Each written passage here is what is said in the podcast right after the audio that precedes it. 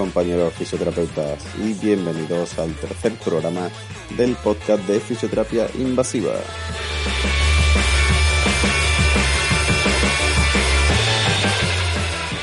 En este capítulo vamos a hacer una review del ecógrafo M6 de Minray y charlaremos con el fisioterapeuta experto en fisioterapia deportiva y fisioterapia invasiva Jesús Serrano.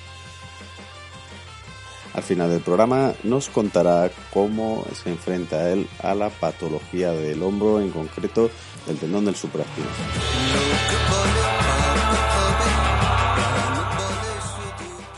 Y sin más dilación, vamos con la review. La review.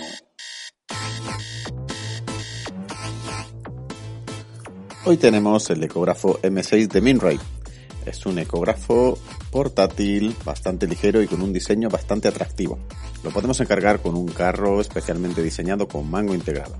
Tiene una capacidad de disco duro muy alta, hasta un terabyte. Trae todas las opciones de Doppler disponibles, posibilidad de encargarlo también con elastografía, imagen musculoesquelética de alta gama, incluso tiene una aplicación para el envío de imágenes a dispositivos Android y Apple. Según las especificaciones técnicas, la batería dura hasta 90 minutos. En mi experiencia personal creo que es un poquito menos, pero no deja de ser suficiente para poder realizar varios tratamientos en el punto sin tener que depender de enchufarlo. La sonda que trae por defecto es la L146. Es una sonda de muy buena calidad que nos da un barrido de frecuencias de 8 a 14 MHz. Es cierto que al tratarse de un ecógrafo de gama media, media baja, cuando vamos un poquito buscando tejidos más profundos, pues perdemos un poco de resolución. El rango de precio en el que se mueve está en torno a los 10.000 euros, y en esa gama de precio es de lo mejorcito que yo he encontrado.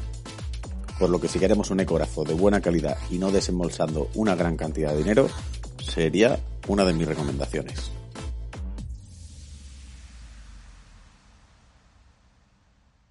Tenemos hoy a Jesús Serrano con nosotros. Él es licenciado en Ciencias de la Actividad Física y el Deporte, diplomado en Fisioterapia, máster en Fisioterapia Invasiva, experto en tratamiento de lesiones deportivas y readaptación física. Destacar que profesionalmente pues, ha trabajado en la Policlínica del Club Atlético de Madrid, de la mano del doctor Villalón, en Sanus Clínica, también estuvo un tiempo, y actualmente desarrolla su actividad profesional en la Clínica de Fisioterapia Avanzada La Moraleja, donde tengo el placer de poder compartir con él algunas jornadas laborales y comentar algunos casos clínicos. Decir también que es un fisioterapeuta muy seguido en redes sociales por su labor de divulgación de hábitos saludables y por tratar a muchos personajes públicos del cine y la televisión. Es un deportista insaciable y un promotor del real fooding a tope. Es un, es un crack. ¿Qué tal? ¿Cómo estás? Buenos días, José. Aquí estamos encerrados y nada, con ganas de volver a, trabajar cuando se pueda, cuando prudentemente se pueda. Así, así, así estamos todos. Pero bueno, vamos, mientras vamos a ir entreteniéndonos con alguna cosita. Eh, bueno, estamos echando a andar este podcast de fisioterapia invasiva y a la gente que estamos entrevistando me gusta que, que nos contéis cómo ha sido vuestro recorrido en cuanto a fisioterapia invasiva, cómo la conociste, por dónde empezaste, qué te llamó la atención. Bueno, pues eh, ya hace unos años, sobre todo en mi época trabajando codo a codo con, el doctor Villalón y con Oscar Pitillas en, en Clinic, coincidí eh, un tiempo trabajando con, con Fran Minaya y con Fermín Valera que son los, bueno, pues uno de los grandes impulsores de la fisioterapia invasiva aquí en España. Y tuve la suerte de, compartir, pues, pues, un trabajo con ellos ahí en Sanus Clinic, ¿no? Y, a base de, bueno, pues ver cómo trabajaban, tanto con ecografía como con electrolisis percutánea, fundamentalmente, pues ahí me, enamoré un poco de los resultados tan rápidos eh, que conseguían con sus tratamientos al mismo tiempo me, deslumbró un poco el, poder de la ecografía, ¿no? porque nos permite valorar en tiempo real pues un tejido o hacer una valoración ecográfica de un deportista que viene a vernos a nuestra consulta. Y ahí es un poco donde, donde empezó mi trayectoria con la fisioterapia invasiva. Es cierto que no empecé directamente usando agujas, sino que empecé formándome en ecografía. Hice varios cursos de ecografía y luego muchas horas de vuelo eh, trabajando con el ecógrafo en, consulta. Y bueno, ahí empezó un poco todo, ¿no? Luego enseguida pues eh, hice el curso de electrosis percutánea intratisular con el inventor de la técnica, con José Manuel Sánchez, y ahí empecé a, trabajar pues con ecografía y con, con electrólisis percutánea. Y bueno, al principio es cierto que, pues, que necesitas muchas horas de vuelo y, ver bien los tejidos con el ecógrafo, pero llega un momento en que a base de, echarle horas, de estudiar mucho, de hacer mucha ecografía a los pacientes, es cuando realmente empiezas a ver eh, la textura de los tejidos, eh, el estado de salud de, cada tejido. Mm, bueno, empiezas a, ver realmente, ¿no? Porque al principio ves todo, como nos pasa a todos al principio, pues grises y sombras que tienes que intuir más o menos qué, ocurre ahí en el cuerpo humano, pero es cierto que a base de horas mm, empiezas a ver, es como Matrix, ¿no? De repente se te quita la careta y empiezas a ver lesiones y, a ser capaz de valorar mm, eso, estructuras eh, sanas y estructuras con alguna alteración. Y bueno, ahí empecé con, con la electricidad percutánea. Luego ya, mm, pues obviamente tenía, que, tenía que hacer algo más y es cuando decidí hacer el máster, que fue una gran decisión en mi vida, porque, bueno, pues te, te formas en muchas técnicas de fisioterapia invasiva compartes muchas horas con fisioterapeutas de renombre y gente inquieta por aprender y por estar al día y realmente pues, fue un salto de calidad en mis tratamientos. ¿no? Yo creo que los pacientes o mis pacientes que llevan años conmigo pues lo notaron y yo noté muchísimo la, eficacia de tratamientos. Pero bueno, que aún así tampoco quiero decir que solo hago fisioterapia invasiva. De hecho, bueno, pues tuve una época que hacía muchísimo, ahora quizá hago un poco menos, pero no deja de ser una herramienta imprescindible en mi consulta. Eso quería preguntarte, porque yo sé que, que tú eh, haces mucho hincapié en el tema de la actividad física, de la, el ejercicio terapéutico, la activación muscular. Eh, ¿Qué es lo que aporta, cómo entra la fisioterapia invasiva en esos tratamientos? ¿Qué es lo que te aporta a ti? Bueno, a ver, yo al final mm, depende mucho de, cada paciente, ¿no? Pero fundamentalmente soy un gran promotor de hábitos de vida saludables. Es decir, si una persona eh, tiene unos hábitos de vida desastrosos, es decir, tiene pues, una alimentación mala, eh, pues un, peso que no corresponde con el suyo, ya sea por, por abajo o por encima, fundamentalmente, que es lo que más solemos ver, gente con, con mucho sobrepeso, hábitos mm, pues cero de deporte, eh, mucho estrés en el trabajo. Pues muchas veces este tipo de pacientes, por mucho que nosotros hagamos fisio convencional o fisio invasiva, es que es muy difícil que el paciente pueda mejorar. ¿Por qué? Porque realmente el que se cura es el paciente. El paciente tiene que aportar todo de su parte. Si yo tengo un tendón eh, mal, eh, lo primero es que el cuerpo sea capaz de enviar sustancias regenerativas a ese tendón o que el músculo empiece a funcionar bien para que ese tendón funcione. Por mucho que yo lo estimule, lo pinche, le haga ultrasonido, masaje, si el paciente no quiere dejar de comer donuts, no quiere dejar de estar con sobrepeso, no quiere dejar de tener estrés y demás, es muy difícil curar a ese paciente. Por eso eh, creo que la fisión invasiva tiene su, momento adecuado o su momento mm, importante en la recuperación de una lesión, pero no lo es todo. Es decir, lo primero es que el paciente se quiera cuidar y quiera poner toda su parte. Luego, creo que es importante que el paciente entienda que tiene que hacer ciertos ejercicios y cambiar ciertos hábitos posturales o, o de musculación sobre esa estructura dañada y al mismo tiempo, justo después, se pueden aplicar técnicas de fisioterapia invasiva. Pero eh, si el paciente no pone su parte, la fisioterapia invasiva es menos eficaz, lógicamente, o totalmente ineficaz, porque realmente el paciente es el primero que tiene que curarse. ¿no? Entonces, por eso mi obsesión en los últimos años por fomentar los hábitos saludables, porque Mm, lo vemos todos y muchas veces hablamos nosotros de, pacientes que, nos, roban energía porque realmente es, muy difícil trabajar con ellos porque es, no quieren curarse realmente ellos ¿no? o no ponen todo de su parte. ¿no? Entonces son gente que tiene una inflamación de base muy alta, mucho sobrepeso, malos hábitos de vida y que pretenden que tú con la varita mágica que es una aguja les quites todos sus males y eso es muy complicado. La fidelidad invasiva tiene mucho poder pero el paciente es el que, el, que más poder tiene sobre, la, sobre el tratamiento de su lesión. O sea, en tu escala de, importancia, primero sería eh, la educación sanitaria, la educación para que ese paciente tuviera buenos hábitos y luego ya darle un plus, ¿no? Yo por eso siempre digo que, tratar a deportistas es muchísimo más fácil que tratar a gente sedentaria o incluso gente ya también de, de edad avanzada, ¿no? Porque porque el deportista habitualmente come bien, hace deporte, se cuida, tiene una vida un poco más equilibrada a nivel de salud. Eh, entonces, realmente, eh, y luego suelen poner todo de su parte. Entonces, tú das pequeños estímulos potentes con tus manos o con una agujita y el paciente mejora muchísimo más rápido que una persona sedentaria que tienes que empezar desde la forma de comer, la forma de cómo funciona su cabeza, eh, sus posturas en el trabajo, en fin, eh, es muchísimo más difícil y, tiene mucho más mérito tratar o sacar adelante una patología crónica de, una de un paciente o una paciente sedentarios que de un deportista. Totalmente de acuerdo. eso es innegable. En cuanto, en cuanto, por ejemplo, a formación, no ya de fisioterapia invasiva, sino en general, ¿cuáles dirías tú que son la formación que te ha sido a ti más importante en tu desarrollo profesional? Eh, bueno, a mí realmente la carrera de, educación física, INEF, mm, es cierto que bueno que yo la estudié en la Politécnica de Madrid, que es pues mm, creo que la primera facultad de España, y tengo mucho que agradecerle, pero es cierto que, bueno, mm, son cinco años o mi época eran cinco años y, me encantaba el deporte y es cierto que, el deporte creo que a día de hoy es la herramienta terapéutica más potente que tenemos.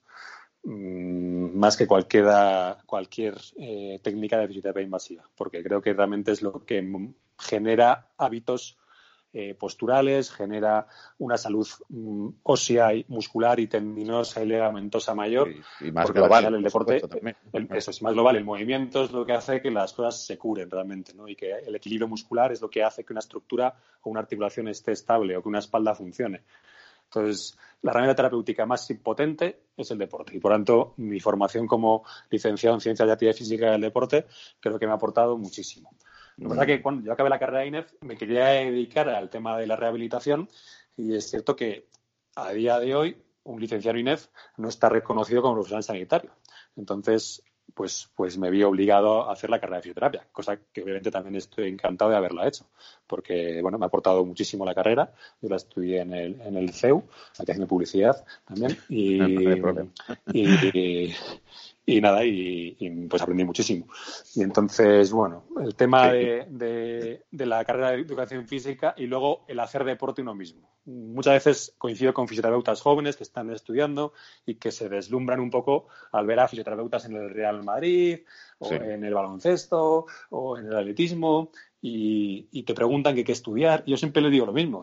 pero tú haces deporte. Y muchos de ellos me dicen que no hacen deporte. Digo, pues es que vas mal, porque al final, para tú saber eh, qué estímulo aplicar en cada momento, tienes que haberlo probado en tus propias carnes. Entonces, si tú no sabes hacer una cargada, no sabes hacer una sentadilla o no sabes hacer eh, pues un movimiento con, con, TRX o con elástico de pilates o lo que sea, es muy difícil que tú puedas transmitir eso después en, en, tu vida profesional. Ahí quiero hacer un inciso, no solo no, por ser licenciado en educación física uno sabe de deporte. ¿eh? Yo estudié cinco años de INEF en la Politécnica y en ningún momento, en ninguna asignatura en cinco años, nadie me enseñó a hacer una sentadilla correcta. Es decir, que, no solo por tener titulación uno sabe de deporte. Lo que hay que hacer es practicarlo y ejercitarlo y trabajarlo. Y uno es cuando aprende a hacer deporte. O sea, que es fundamental hacer deporte, tanto el fisio como luego los pacientes.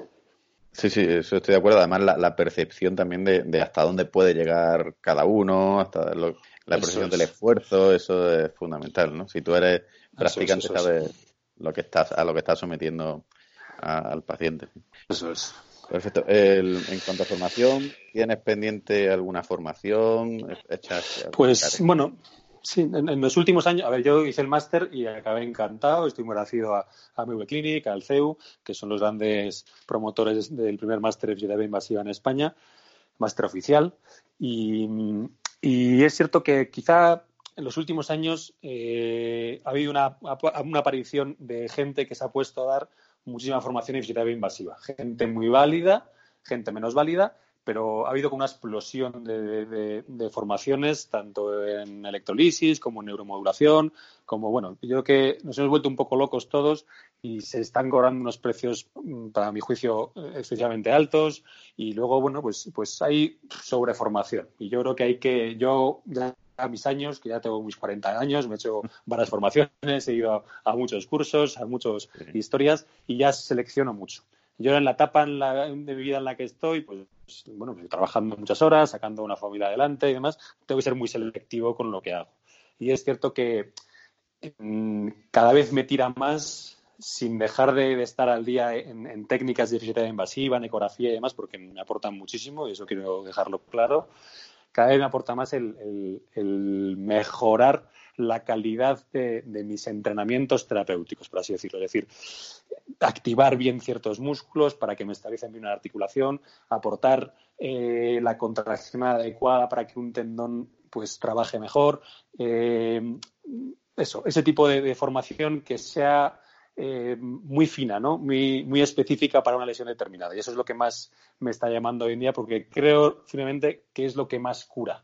Hay muchos profesionales, no solo de fisioterapia, sino de, entrenadores, que son muy buenos en esto. Ellos no lo aplican como terapia, pero eh, lo aplican mm, para mejorar rangos articulares en ejercicios de, de, CrossFit, por ejemplo, o mejorar la eficacia de una contracción o de una dominada o de una sentadilla y, esos mismos ejercicios, técnicamente bien hechos, son muy terapéuticos. Entonces, llevado a nuestro campo, una que tenga una tendinitis rotuliana, eh, si tú eres muy fino en tu tratamiento y consigues activar bien ese cuádriceps, consigues equilibrar bien esa rodilla, eh, bajar bien la movilidad de ese tobillo, o esa cadera, vas a conseguir que ese tendón rotuliano funcione mejor. Es decir, yo no acribillo una patología. Con, con, con que creo que se ha usado muchísimo de que tú tienes una tendinitis rotuliana y te voy a hacer 50 sesiones de electrosis percutánea para curarte ese tendón. Eso es, eso es una aberración. Porque si ese tendón eh, está degenerado es porque en algún momento ha empezado a funcionar mal. Y lo primero que tienes que hacer es conseguir que esa estructura y por arriba y por abajo todo funcione bien, el cuerpo como uno solo. Cuando funcione todo bien, tú ya puedes aplicar un pequeño estímulo potente, como es una electrolisis, para que ayude a regenerar esa, esa patología estructural en el tendón. Pero primero, la función. Eso eh, estamos hablando también de pacientes no deportistas, ¿no? Gente eh, sedentaria, como dices también, ¿no? Eh, gente sedentaria que efectivamente habitualmente pecan por lo contrario, ¿no? Por, por tener bajo tono muscular, mucho tiempo quietos. Mm, entonces, bueno, son, son articulaciones pues que, que la propia vida eh, les genera un desgaste mayor, ¿no? Muchas veces se critica a los corredores, ¿no? Que es malísimo para rodillas correr. Bueno, pues, pues tanto tan malo es correr sin tener una buena preparación como tan malo es estarte quieto en una silla delante de una oficina. Incluso yo diría que es un poquito peor estar sentado en, eh, una oficina todo el día, moverte, ¿no? A nivel sistémico, desde luego, tiene mucho más beneficio el deporte que cualquier tipo de actividad. No tiene nada que ver. Entonces, por ejemplo, David, te pongo la, siguiente tesitura. Imagina que, tienes que, empezar con, una clínica desde cero, ¿vale? Y, tienes que decidirte por, tener tres equipos en los que invertir el dinero. Eh, eh, ¿Qué invertiría Jesús Serrano? Eh, hombre, tres equipos de, fisioterapia invasiva. A ver. bueno, de fisioterapia en general. Una, fisioterapia. Sí, un, ecógrafo, en cualquier caso. Creo que tampoco hay que tener el mejor ecógrafo del mundo. Eh, un ecógrafo con una calidad suficiente, pero que te hagas muy bien al ojo, porque al final cada ecógrafo o cada técnico que se dedica a trabajar con ecografía se hace mucho al ecógrafo concreto que tiene él en su consulta, ¿no? Y yo a veces he hecho cursos con un ecógrafo más potente que el mío y veo peor que con el mío. El mío es uno de gama alta, ¿eh? pero bueno. El tuyo es bueno. ¿eh? eh un ecógrafo seguro. El mío es bueno, eso, eso sin duda. Y luego, eh, Obviamente tendría una máquina de electrolisis, porque la EPI o la electrolisis percutánea, eh, o una máquina que combine varias, varias técnicas como EPI con neuromodulación y demás, pues también me puede valer. Pero bueno, que la electrolisis percutánea sí que a mí, desde luego, hay patologías que no he conseguido tratar o sacar adelante sin electrolisis percutánea, ¿vale? Tendones muy crónicos, muy afectados, fibrosis eh, antiguas, muy crónicas y que, que, con las manos no llegas, y luego, en general, mm, patologías un poco raras que con, tratamiento con electrolisis pues nos, han ido especialmente bien. Incluso la electrolisis podemos usarla también en muchos casos para tratar contracturas latosas y demás. y, a nivel mm, anestésico también tiene un efecto bastante potente. Entonces, la, electrolisis o un aparato que tenga una terapia combinada, incluyendo la, electrolisis, mm, lo tendría en mi consulta. Y luego un, gimnasio, un gimnasio full equip. Yo creo que con eso ya, ¿no? Ese es el 99% de tus tratamientos. El gimnasio full equip es fundamental. Mucho mancuerna, mucha goma, mucha barra, mucha kettlebell, un suelo adecuado, eh, TRX, mm, un espacio, no necesito que sea muy grande, pero suficiente para, para hacer todo tipo de entrenamientos terapéuticos para conseguir activar hasta el último los músculos del cuerpo humano que sean necesarios para curar una patología. ¿no? Totalmente. No, no, te apoyas mucho en otro tipo de tecnologías, ¿no? En radiofrecuencia, andas de choque, eh, láser, no eres muy partidario quizá, ¿no? Es que creo que todo, todo eso al final es aportar calor al cuerpo en mayor o menor medida. En algún caso, pues bueno, puede tener un efecto drenante mayor, pero sé que tanto el efecto drenante como el efecto calor, como el efecto de si es que eso lo consigue el movimiento. Entonces, hace poco me, me, hablaba una triatleta, ¿no? Que le habían recomendado que hiciera mm, radiofrecuencia y yo, te la puedo hacer, pero con la, tenía una tendinitis de Aquiles, ¿eh? Con, pero ella entrena todos los días tres horas de bicicleta, más sus trabajos de gimnasio, más. dices, pero ¿qué, ¿qué, más vas a aportar a ese tendón con la radiofrecuencia? Pues, pues sí, puede ser. Y seguro que hay gente que discrepa conmigo y estoy dispuesto a, a, cualquier aclaración. Pero, pero que al final ese tendón si, ya lo está estimulando ella muchísimo, ¿no? Estamos aplicándole un tratamiento con electrolisis muy poquito, estímulos potentes puntuales y luego dos o tres semanas ella de ejercicios terapéuticos específicos, mejorar su cadera, mejorar su rodilla, mejorar sus apoyos, eh, porque al final es un tratamiento un poco global. Ella tiene esa tendinitis porque hay cosas que no funcionan que estamos corrigiendo, ¿no? Pues en su cadera, en su rodilla, en su apoyo. Y, y, bueno, la refrecuencia es una cosa importante, pues sí, pero es que con toda la caña que se da de movimiento, tanto en piscina como en bicicleta, como en gimnasio, no necesitas aportar mucho más calor a ese tendón. Entiendo. ¿Y el, eh, eres muy, por así decirlo, estructuralista? O sea, ¿crees que, realmente una imagen, eh, si está muy degenerada, implica que ese tendón vaya a generar mucho dolor? O, muchas veces, o sea, bueno, de lo que piensa que, que no hay que darle tanta importancia a la estructura. Sí, no, no hay que dar tanta importancia a la estructura en ningún caso. A veces vemos a pacientes con, tendones, eh, por ejemplo, en un supraespinoso, pues muy degenerado, con mucha calcificación y que viene con ligera molestia. Tú le miras y dices, madre mía, ¿y qué estuviste haciendo ayer? Pues ayer estuve haciendo en CrossFit, Muscle Up, cargadas, fondos de no sé qué, y dices, y con este hombro, madre mía. Y, y, probablemente lleve años con ese tendón así. ¿Qué hay que hacer? Mejorar la función de ese hombro, porque probablemente esté funcionando mal, es cierto que muchos traumatólogos, en algunos casos, le querrán operar, pero realmente es que el paciente está compitiendo a un máximo nivel de ligerísimas molestias. Le tratas, hace un poquito de ejercicios y está fenomenal. Y a lo mejor en estas seis meses muy bien, le revisas, no tiene ningún dolor, le haces ecografía y el tendón sigue estando regulero, con calcificaciones, con... ¿Por qué? Porque lo que prima, siempre por encima de todo, es la función neuromuscular. O, por ejemplo, en mi caso, yo tengo el cruzado anterior roto de mi rodilla derecha. Lo rompí hace muchos años y yo me negué a operarme. Estuve pues unos meses encerrado en el gimnasio, haciendo trabajo específico y eh, volví a jugar al fútbol a los cinco meses. He vuelto a esquiar, corro, salto, hago crossfit eh, y la rodilla no tiene ningún problema. ¿Por qué? Porque prima la función frente a la estructura. Estamos de acuerdo. Me ha quedado muy claro tu, tu forma de, de ver el cuerpo, de ver la patología. Eh, para ir terminando, ya a ver un poquito más, más, práctico, me gustaría que los que pasaseis por aquí, como soy fisioterapeuta, así un poco de referencia, nos contaseis un poco cómo organizáis vuestras sesiones, si tenéis estipulado, pues yo trato a todo el mundo una hora. Si hago otra terapia, cobro más. ¿Cómo te organizas tú?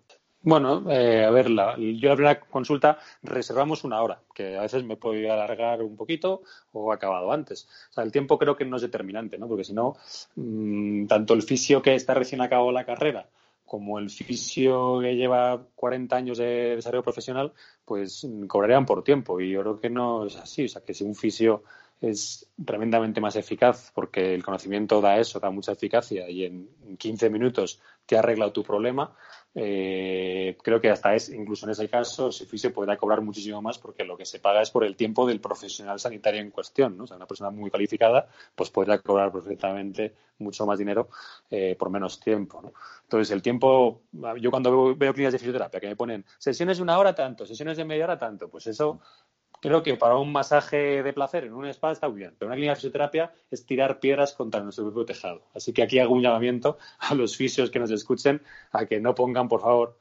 precio por tiempo, porque es una aberración. Si a mí me viene un dedo meñique y una mano eh, que tiene una luxación y que viene a mejorar un poquito los grados, de... ¿yo cómo voy a estar una hora con ese dedo?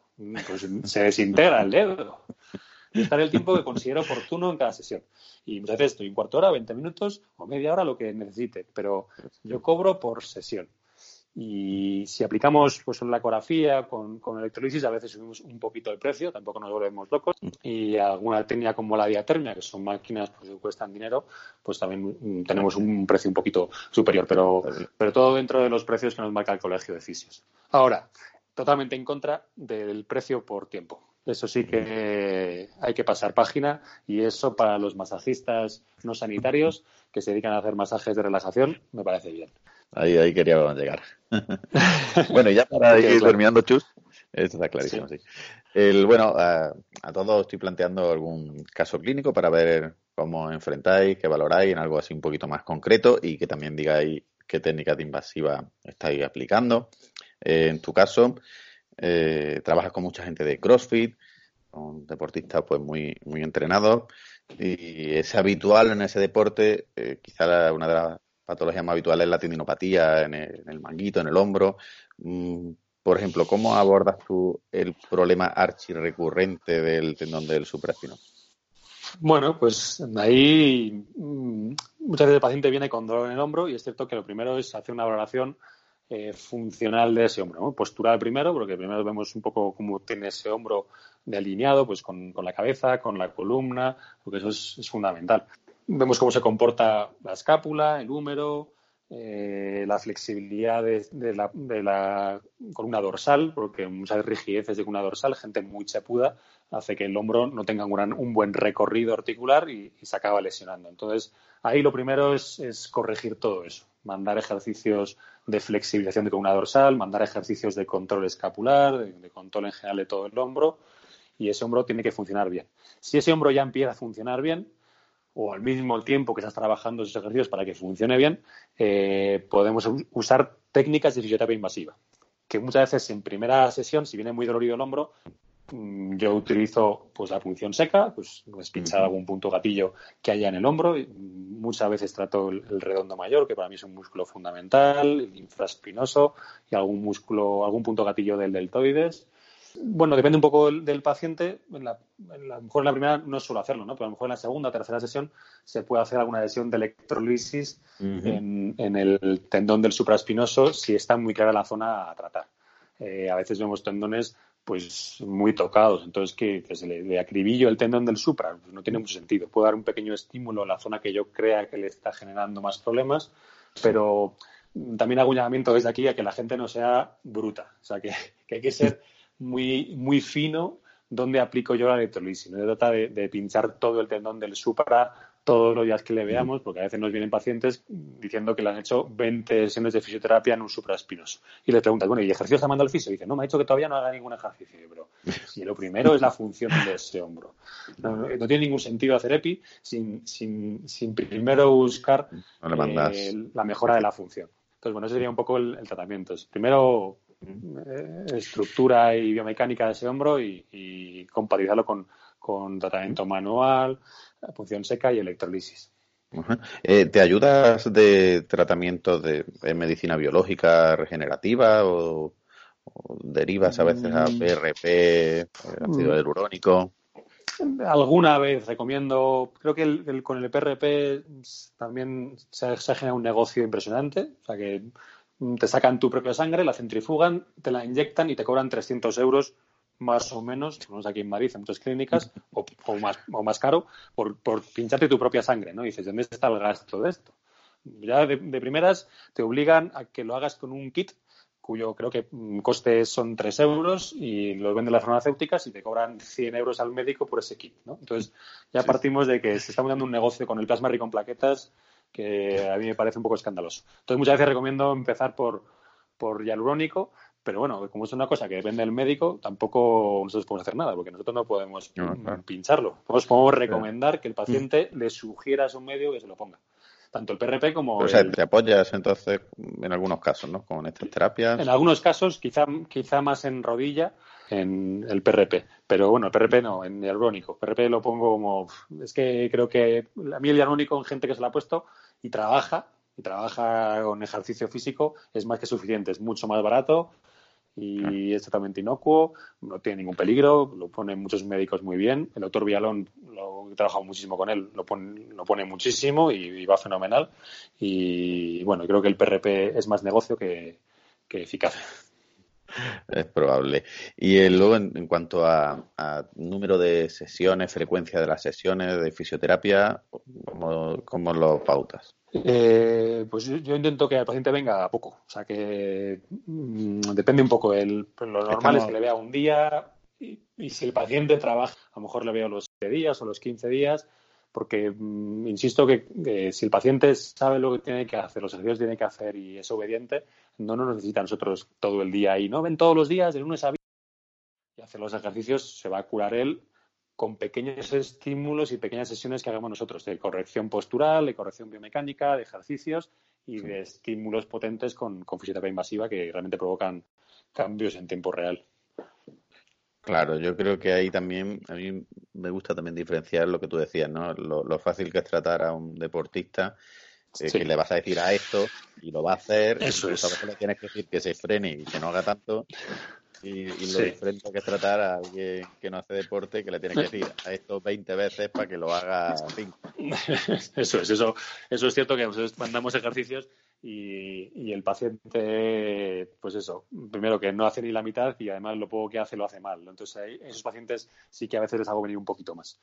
Pero sobre todo las primeras sesiones que sean más seguidas, que aprendan muy bien los ejercicios, porque he tenido pacientes, incluso les he enviado el vídeo o se les graba haciendo el ejercicio y los siguen sin hacer bien en casa. O hay gente que tiene muy poca conciencia corporal y muy poco control del movimiento de su cuerpo, ¿no? Entonces es difícil eso. Claro, efectivamente.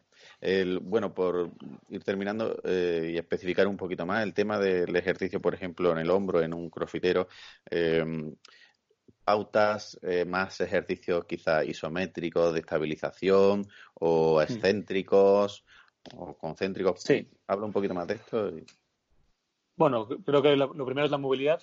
Es decir, si, un hombro no tiene una flexión completa, eh, 180 grados, pues hay muchos, muchos problemas de hombro. Hacer dominadas con una flexión de hombro inadecuada ya generan muchos problemas. ¿no? Entonces, ahí mirar con una dorsal, mirar movilidad del hombro, tanto rotación interna como rotación externa, flexiones, tensiones. la movilidad es fundamental.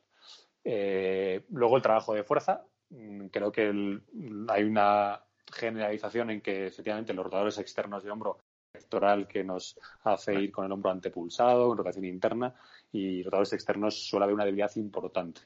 Hace poco vi a un paciente con mucho dolor en el supra y hace mucho tiempo, no me mejoraba con nada, y le hice hacer el clásico ejercicio con, con elásticos de rotadores externos de hombro y no podía con una resistencia que a mí no me costaba absolutamente nada. Y era un tío que estaba bastante fuerte a nivel visual.